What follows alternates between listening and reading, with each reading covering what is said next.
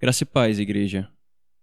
O Salmo 112, versículo 7 nos diz que o justo não temerá mais notícias, seu coração está firme, confiante no Senhor, conforme a versão NVI.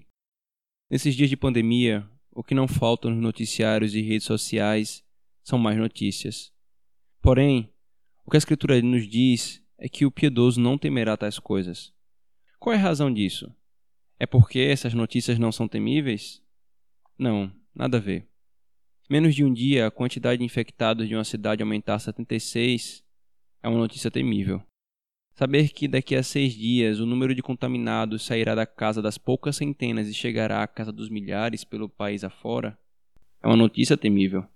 Saber que tal vírus possui poder letal, mesmo que baixo, você nunca sabe se você estará na porcentagem que terá complicações. Isso é temível.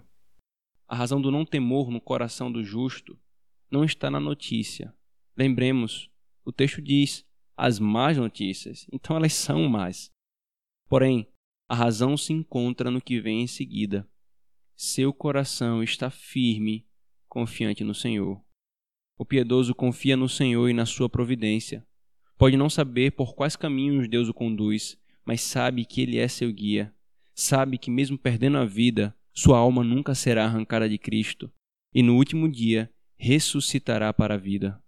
Conforme Matthew Henry disse, os que estão preparados para morrer são os mais adequados para viver. E podemos acrescentar a sua fala: são os que menos entram em pânico. Crente, confie no seu Deus, descanse nele. Quer por um caminho, quer por outro, seremos beneficiados nele. Não há o que temer. O justo receberá e terá as más notícias, mas não as temerá, porque seu coração está firme, confiante no Senhor. Que Deus nos abençoe, Igreja Presbiteriana Manancial do Natal.